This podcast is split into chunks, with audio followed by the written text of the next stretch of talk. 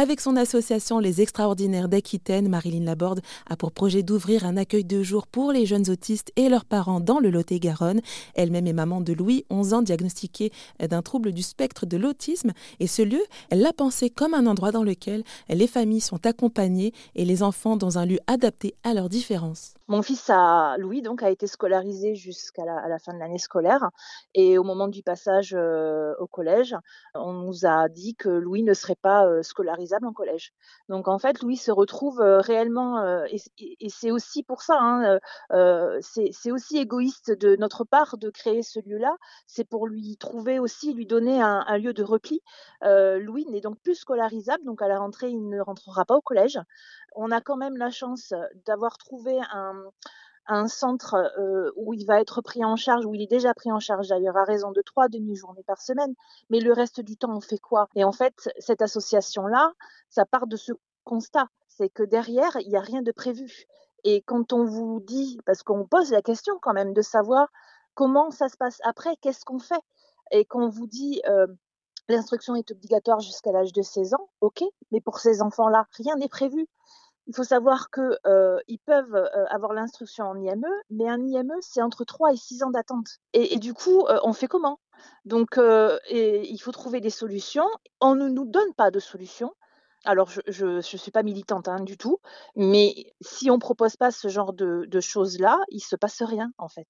Et quand on vous dit, vous allez être, il y a beaucoup de parents qui arrêtent de travailler pour donner de l'instruction à leurs enfants à la maison. Moi, il n'est pas question que j'arrête de travailler. Mon conjoint n'a pas travaillé pendant sept ans. Il n'est pas question qu'on arrête de travailler parce que notre travail, c'est notre répit. C'est notre sociabilisation à nous aussi. Donc euh, voilà, tout part de là en fait. Hein. Oui, donc vraiment, bah, en fait, les extraordinaires d'Aquitaine, euh, c'est vraiment un lieu de répit, quoi. En fait, c'est de temps, c'est ça? Le temps du répit, en fait, le temps dont, dont, les parents auront besoin pour prendre leur répit, parce que c'est euh, hyper important de prendre soin de soi. On est, euh, on est parent, on est à la fois euh, médecin, on est euh, professeur, on a, on est, on a une multi casquette, une multiple casquette de, choses à faire quand on est parent d'enfants différents.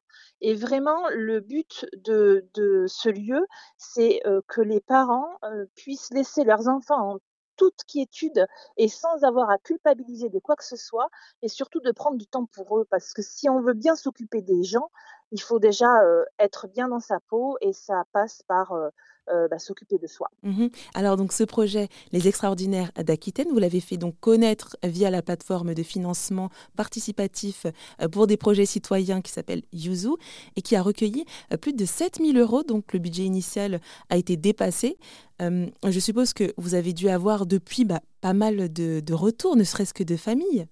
Oui, oui, bah, des parents, euh, des d'associations aussi, voilà, on est on encouragé. Forcément, c'est un sujet qui touche, c'est un sujet d'actualité aussi, hein. donc oui, oui, on est encouragé et forcément ça déclenche beaucoup de choses mais encore une fois, on ne souhaite pas le faire à la va-vite, parce qu'on veut vraiment que ce soit une solution, qui puisse, pourquoi pas aussi, se déployer dans d'autres départements. Si vous souhaitez contribuer à la réalisation du projet des extraordinaires d'Aquitaine, rendez-vous sur erzen.fr pour plus d'informations.